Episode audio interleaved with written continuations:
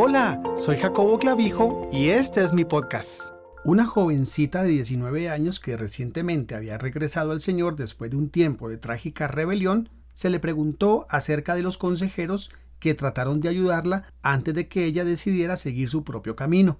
Cuando se le mencionó el nombre de uno de los consejeros, ella exclamó Tuve una experiencia difícil con esa persona, porque cada vez que me miraba, yo le podía detectar un espíritu de juicio. Le preguntaron cómo era posible que con solo la mirada pudiera ella detectar un espíritu de juicio y ella respondió, la manera en que me miraba me hacía sentir que estaba evaluando mi forma de vestir y mi apariencia, deseando que yo me sometiera a sus reglamentos.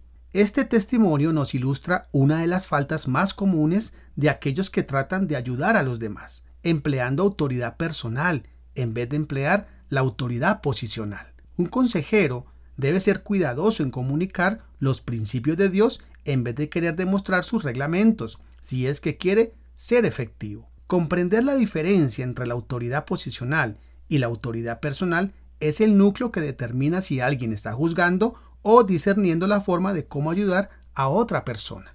La autoridad personal demanda tienes que seguir mis reglas, mientras que la autoridad posicional apela tienes que seguir las reglas de Dios. Un reconocido juez explicó que la autoridad personal es muchas veces la raíz del abuso judicial. Cuando un policía piensa que una persona está violando sus reglas, pierde de vista el hecho de que su autoridad está limitada a aplicar solamente las leyes de aquellos a quienes representa. Esta distinción entre autoridad personal y autoridad posicional es también la base de las advertencias de Santiago. Uno que juzga ha usurpado la autoridad de Dios y la está usando de una manera personal. Hermanos, no murmuréis los unos de los otros. El que murmura del hermano y juzga a su hermano, murmura de la ley y juzga a la ley. Pero si tú juzgas a la ley, no eres hacedor de la ley, sino juez.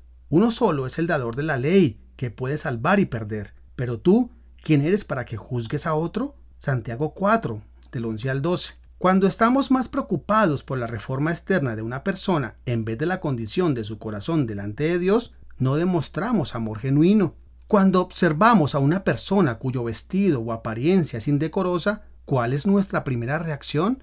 ¿Queremos que ellos se sometan a un estilo de ropa más apropiado o empleamos esas indicaciones externas como motivaciones a orar para que el caminar de esas personas con el Señor sea real? así como para que también sus relaciones con sus padres y los demás sean genuinas? Mirar más allá de las apariencias para llegar al corazón requiere entrenamiento, porque el hombre mira lo que está delante de sus ojos. Primera de Samuel 16:7. Para conquistar un espíritu de crítica y juicio, debemos aprender de qué manera mira Dios el corazón. Pidámosle a Dios que nos ayude a mirar las necesidades reales de las personas y propongámonos demostrarles su amor genuino. Gracias por escucharme. Me puedes seguir a través de las redes sociales en Instagram, jacoboclavijo.online, en Facebook, Jacobo Clavijo. Te espero en el siguiente episodio.